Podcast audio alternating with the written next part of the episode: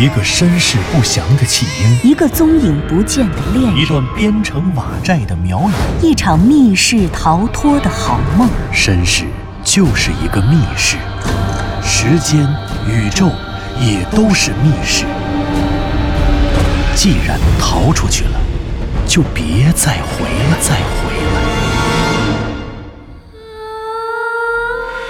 请听长篇小说《望山没有南风向》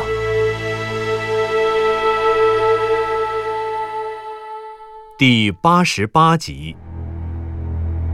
向南风带湘西谷主和藤原佐和子第一次来到集万千线索于一身的守南山水潭。那座建于上世纪初的南山馆就在这水潭下面，而妙瑶塔地宫又在南山馆下面。水潭挡住了他们的去路，他们必须找到穿过水潭的方式，到达南山馆，到达妙瑶塔地宫，走向神秘的苗国世界。在向南风搭建的临时研究室里，一团篝火，一盏营地灯。向南风将雍家坟主墓室石棺中发现的古书日令交到了湘西谷主手中。湘西谷主翻开了发黄的封皮，所有人都渴望着一个有关苗国的神秘传说能够重现人世。盘户祭祀，盘户大神会从一条黑色的路上走来，架成一个铁的什么东西，这个字儿看不到了。我想。应该是一辆车。对，我想，这辆车肯定是玄铁打造的。玄铁，师兄，玄不就是黑吗？这个我知道。我们日本的茶道会用铁壶喝茶，用铁壶煮茶，那种铁壶就是黑色的，就是玄铁铁壶啊。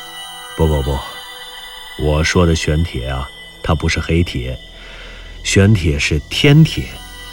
这玄铁弥足珍贵，为什么叫天铁呢？因为它不是地球上的东西，不是地球上开采的铁矿石，然后冶炼成各种东西。玄铁是天上掉下来的，也就是我们现在说的陨铁。陨铁，陨石？对，陨石就是陨石。陨石中的铁矿石就是天铁，就是玄铁。这种玄铁的数量实在稀少。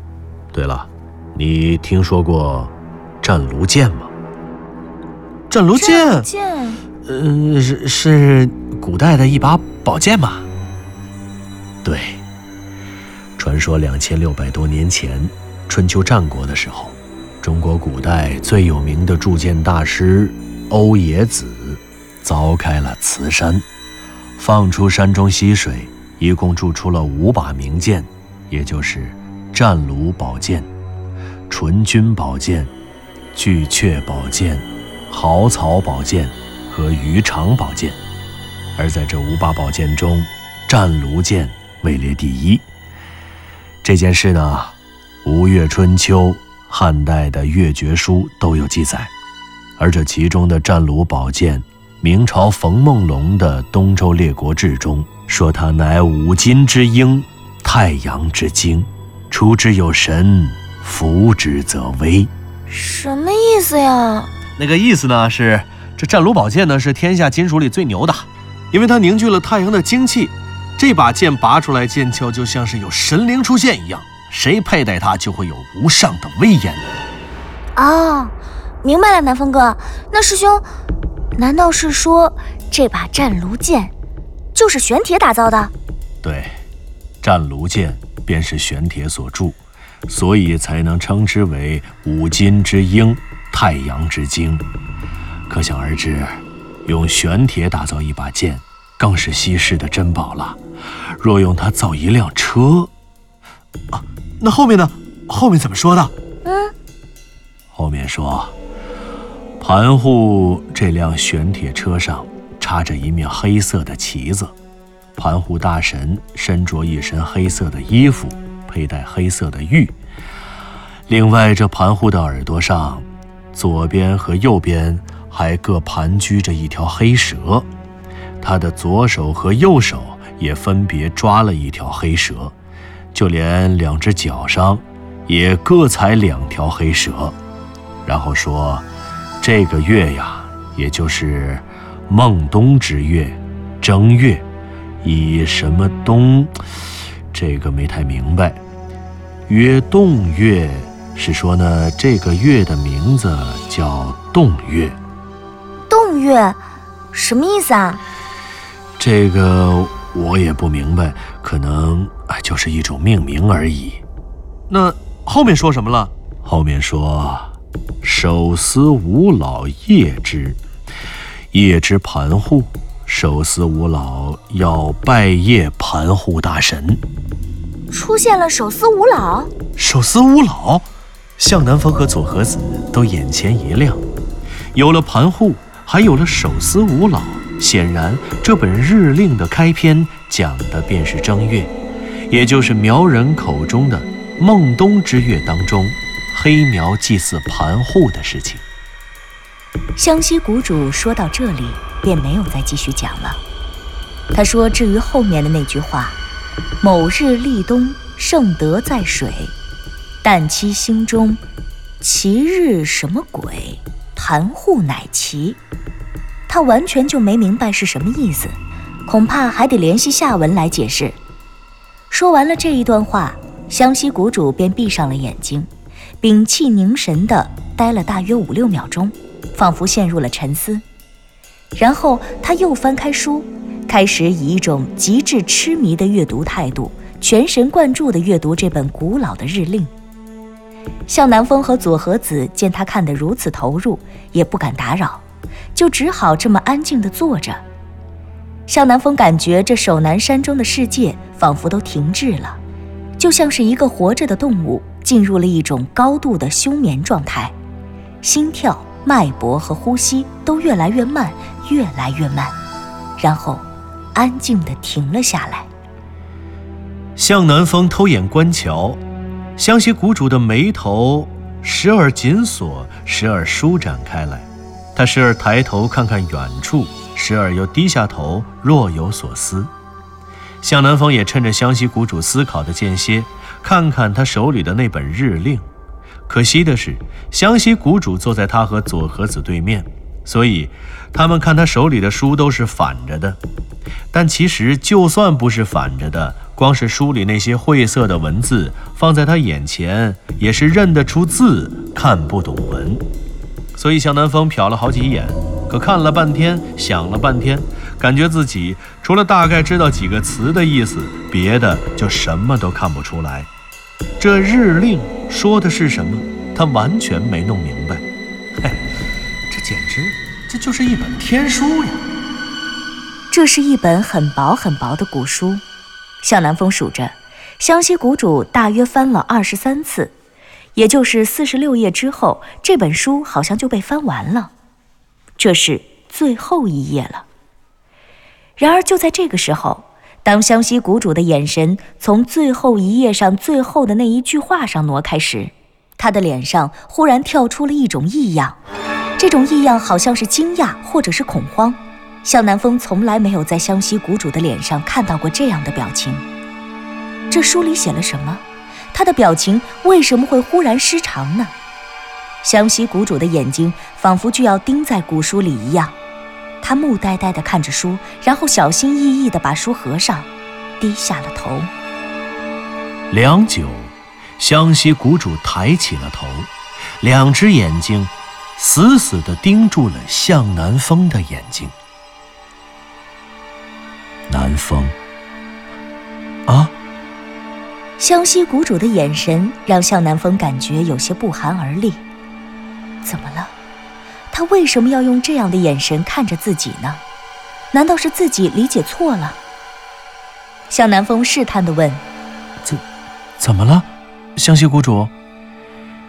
你怎么看这本日令？怎么看？我怎么看啊？”向南风被湘西谷主的话弄糊涂了。我觉得，这这来来之不易。不，我没问你这个，我问的是内容，你怎么看它的内容？内容？我我我看内容，内容不只有你一个人看过吗？我们都等着你给我们讲呢。向南风苦笑着回答，他完全没有明白湘西谷主这么说是什么意思。他回答完了这句话，就扭头看了看左和子。左和子也觉得湘西谷主的话有些莫名其妙。师兄，你这话什么意思啊？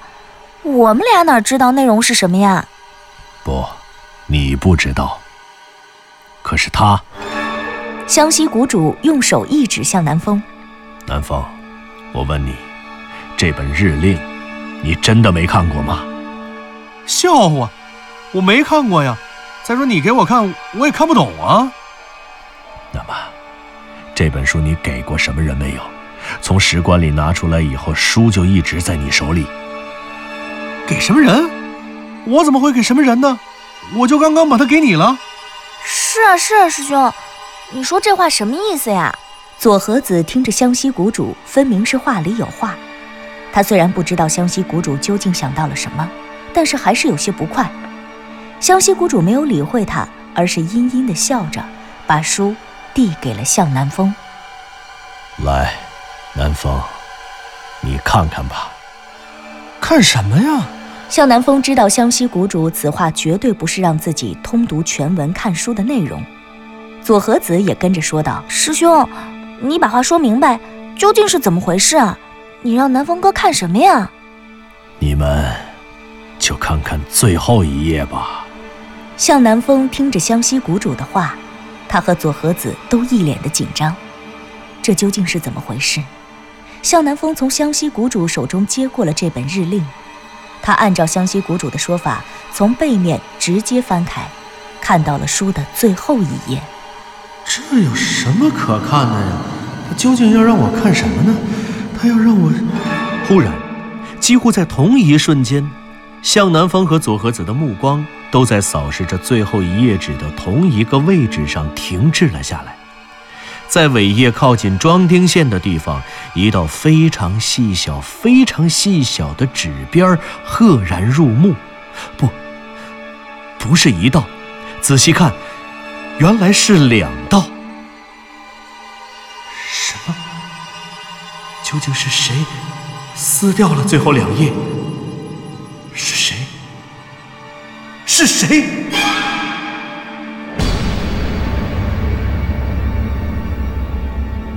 这，这是怎么回事？师兄，这，这是被人撕了。这，你得问问他了。从石棺里取出这本书以后，书一直在他手里保存着。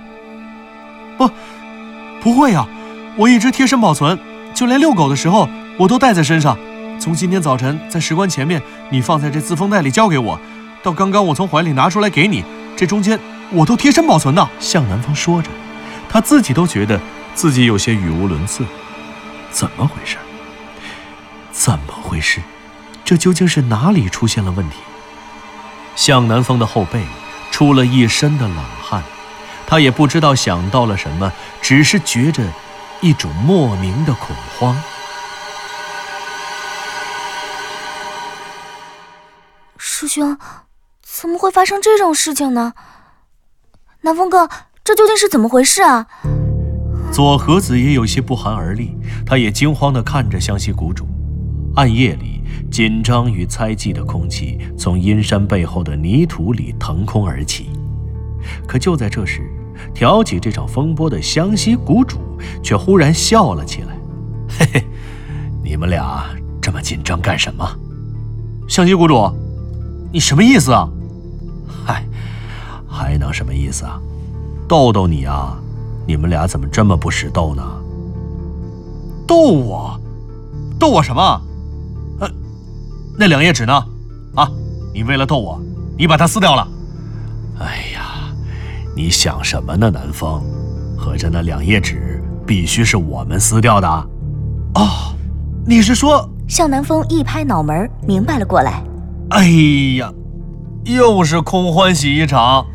他哎呀了一声，用双手捂着脸，一个劲儿的唉声叹气。左和子这会儿也明白过来了，正要顿足捶胸，却被湘西谷主拦住了。喂，你们俩是怎么回事啊？干脆比翼齐飞好了，不是急着辩解，就是急着发愁，这是什么心态吗？你说什么心态呀，师兄？咱们费尽千辛万苦，特别是南风哥，为了爬那个倒霉的树井，还把腿给剐了。我让他去医院，他还死活不去，不都是为了这本书吗？到头来，总算把这本破书拿到手了。拿回来一天了，才发现原来最重要的内容被撕了。我还以为那个该死的白苗祭司没有发现这本书呢，没想到他根本就是发现了书，撕掉了最重要的部分，然后把最没用的部分留下来戏弄我们，真是太可恶了。左和子的话说到了向南风的心坎里，这事儿放在谁心里也得这么想。其实。向南风原本也想像左和子一样发一通牢骚，可是左和子的牢骚发了一半，向南风的理性就又跑了回来。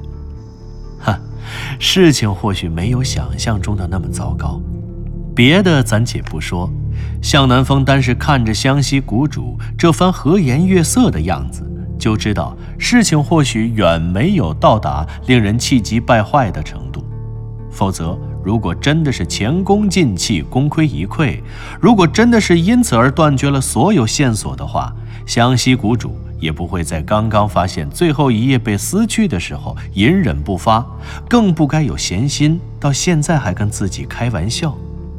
于是向南风拍了拍左和子的膝盖，安慰他说：“左和子，别沮丧了，沮丧解决不了问题。再说了，你师兄肯定有办法，否则……”没办法，没办法啊！你可别对我抱这么大的希望，我也就是能看看这书是什么意思，顶多是个翻译，找回那撕掉的一页，我可没这个本事。好吧，好吧，左和子啊，看来咱们啊得赶快调整一下心态，还是不要抱有太大的奢望才好。哎，那个先于我们进入古墓的白苗祭司真是太厉害了。或许咱们原本就不该抱有怨念。我们在一号到五号洞找不到雍家人的尸体，也没有理由在六号洞能找到一本完整的日令。嗯，南风啊，这一点你说的还不错。别抱有奢望，那完整的日令，它就不是我们能得到的。我倒有一种感觉，我们三个人呐，和那个白苗祭司。就像是在赛跑，看看究竟谁能跑过谁。他的实力不容小觑，但更重要的是，人家比我们是先起跑的，所以我想在这个赛段上就赶上他，超过他。哼，那么这个想法简直太天真了。不过只要是持之以恒，等到了苗国以后，我们肯定能追上他。师兄，可现在的问题是。我们怎么去苗国啊？这线索不是又断了吗？谁说断了？这不是还有日令吗？一本书几十页，不就只少了一页？对，我们得换个思路，不要总想着被撕掉的那是最重要的一页，我们得想着整本书都在我们手里，被撕掉的只是一页而已。向南风说着，湘西谷主和左和子都纷纷点头。从成功的狂喜中掉了出去，又在失败的深渊里爬了出来，经历了从兴奋到沮丧的过程，理性的旗帜终于又插在了他们心态的阵地上。那么，我们是不是该说说这本书了？对了，湘西谷主，向南风想到了早晨他们开车途经火车望山南站前广场时，湘西谷主说到的时间。当时他说他猜想日令是一本讲时间的书。于是，向南风若有所思。这时，湘西谷主说道：“这本日令确实是一本好书，可惜啊，藤原老师没有看过。如果他能读到这本书，我想他一定会很兴奋，很高兴。”爸爸。嗯，我刚才只是粗粗的看了一遍，大概了解了一下它的内容，但具体到其中的字字句句，具体到其中的很多东西。还需要回去查相应的资料，然后才能读懂。湘西谷主，那你就目前粗略的了解，这本日令是一本什么书啊？是史书吗？苗族的历史，还是还是有关祭祀的？呃，历史、祭祀，还有社会信仰，其实这些不能说没有，都讲到了。而且这确确实实是一本跟苗国有关的书。不过，要是说它是一本什么书，啊我想，应该说，湘西谷主停顿了，向南风和左和子的眼神都紧紧地盯着他不放。哈哈，我觉得这是一本天书。天书，是看不懂所以叫天书吗？左和子又问了一个超级大白痴的问题。不过向南风却好像明白过来了，天书，时间。我还记着湘西谷主早晨说的那句特别有深意的话，他好像是说，这世界上有种东西，我们都以为它有，但其实它根本没有。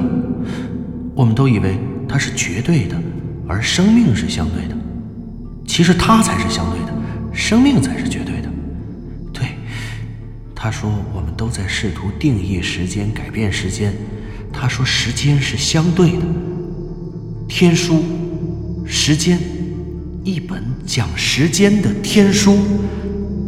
湘西谷主，你是说，你是说，这本书讲的是苗国的历法？向南风说出“历法”二字的时候，湘西谷主倒是颇感意外，他什么话都没有回。而是愣了一下，跟着举起双手，鼓起掌来。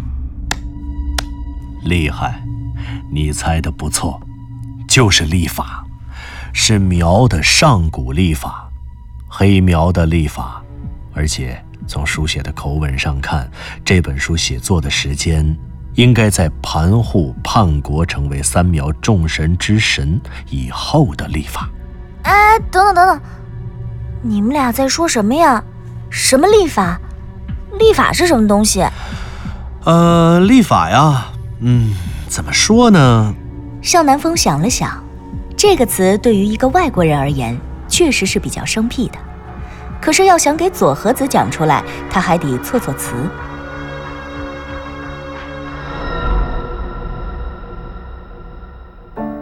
您刚刚听到的是长篇小说《望山没有南方向》，作者。